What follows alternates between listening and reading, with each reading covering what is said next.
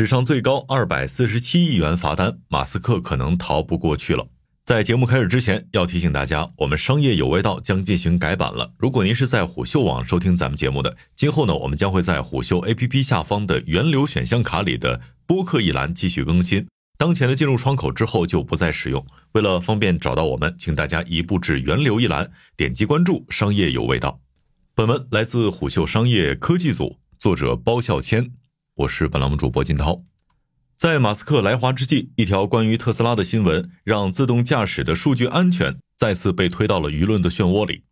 德国商报近日的一篇报道，让特斯拉陷入了一场前所未有的数据泄露风波，同时也让自动驾驶的安全再次成为了议论的焦点。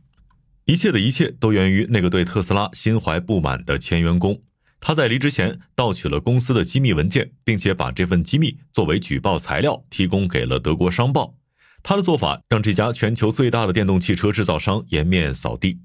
这起事件之所以引起轩然大波，大概是因为这份数据总量极多，受波及的对象极广。一百 GB 的数据文件集，从员工工资、客户银行信息到车辆生产信息，甚至还包括数千份客户投诉信息。而且就连马斯克本人也未能幸免，他的社保号码和私人邮箱、电话也被别人轻而易举地攥在手里。报道称，这名员工以前是特斯拉的技术服务人员，数据外泄是由于他滥用权限所导致的。就算是离职员工的个人行为，但是特斯拉也会因为没能充分保护客户、员工和商业伙伴的数据而触犯欧盟的通用数据保护条例。一旦违规行为被证实，特斯拉恐怕将会被欧盟监管机构处以三十二点六亿欧元（约合人民币二百四十七亿元）的巨额罚款，这超过了前不久欧盟给 Meta 开出的十二亿欧元的史上最高罚单。这次的数据泄露事件不仅让特斯拉遭遇了史无前例的信誉危机和法律风险。同时，也给汽车行业再一次敲响一记警钟。自动驾驶系统能否大规模商业化，还要看安全问题该如何解决。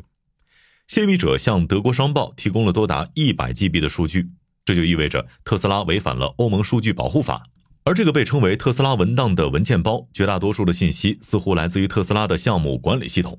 对于规模如此之大的数据泄露，特斯拉欧洲工厂的数据保护办公室不太愿意承认。他们声称不记得有过这样的规模。不过，德国商报已经把数据交给了弗劳恩霍夫安全信息技术研究所。经过研究所的鉴定，并没有发现文件当中有篡改或者是伪造的证据，这也就证实了数据的真实性。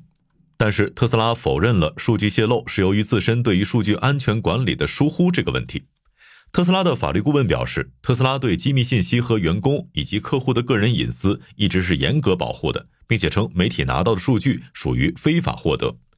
在这期间，特斯拉曾经试图阻止德国商报在报道当中使用这些数据，甚至威胁要对他们采取法律行动。不过，根据欧盟法律的规定，在特殊情况下，报道非法获得的数据是合法的。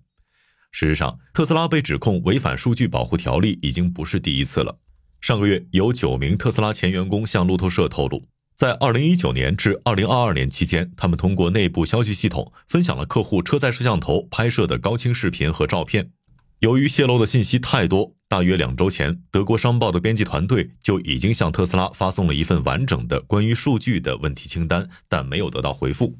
目前，这起事件已经引起德国数据保护中心和荷兰数据保护局的注意。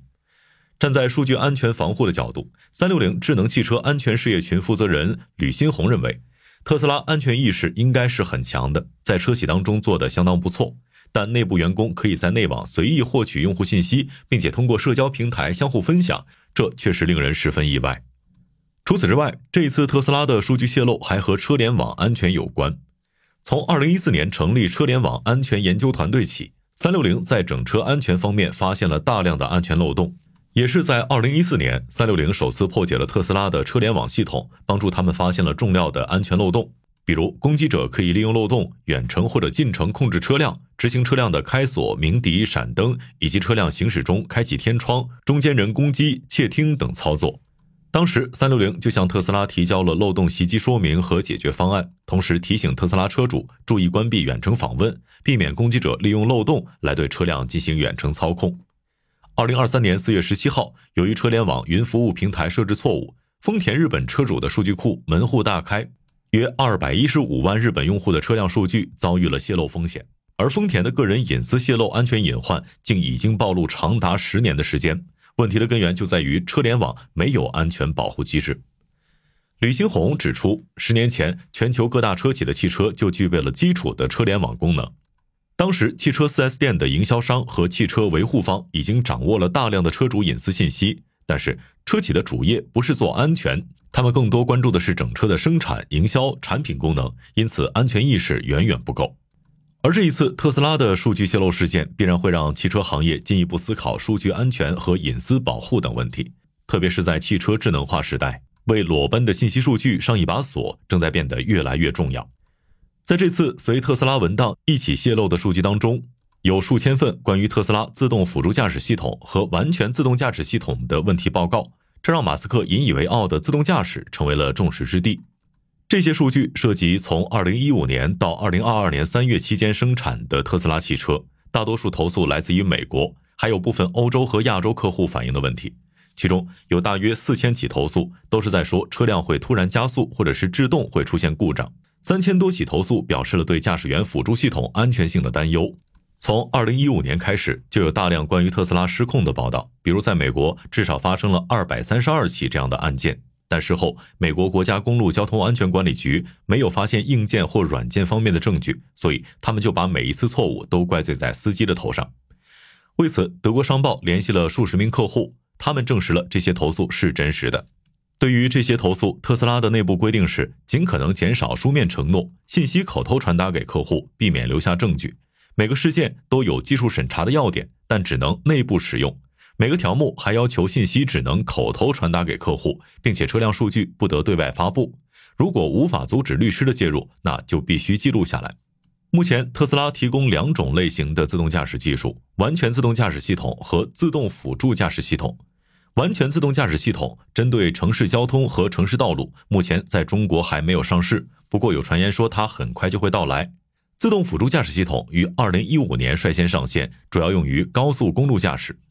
二零二二年二月，在华盛顿邮报的一篇文章引发外界对该问题的关注之后，美国国家公路交通安全管理局对特斯拉的幽灵刹车问题展开了安全调查。但目前这样的问题仍然存在。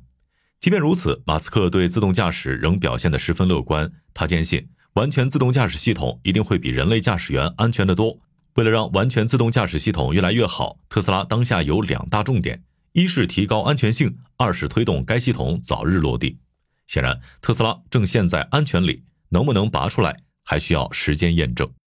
好的，以上今天的商业动听，下期见。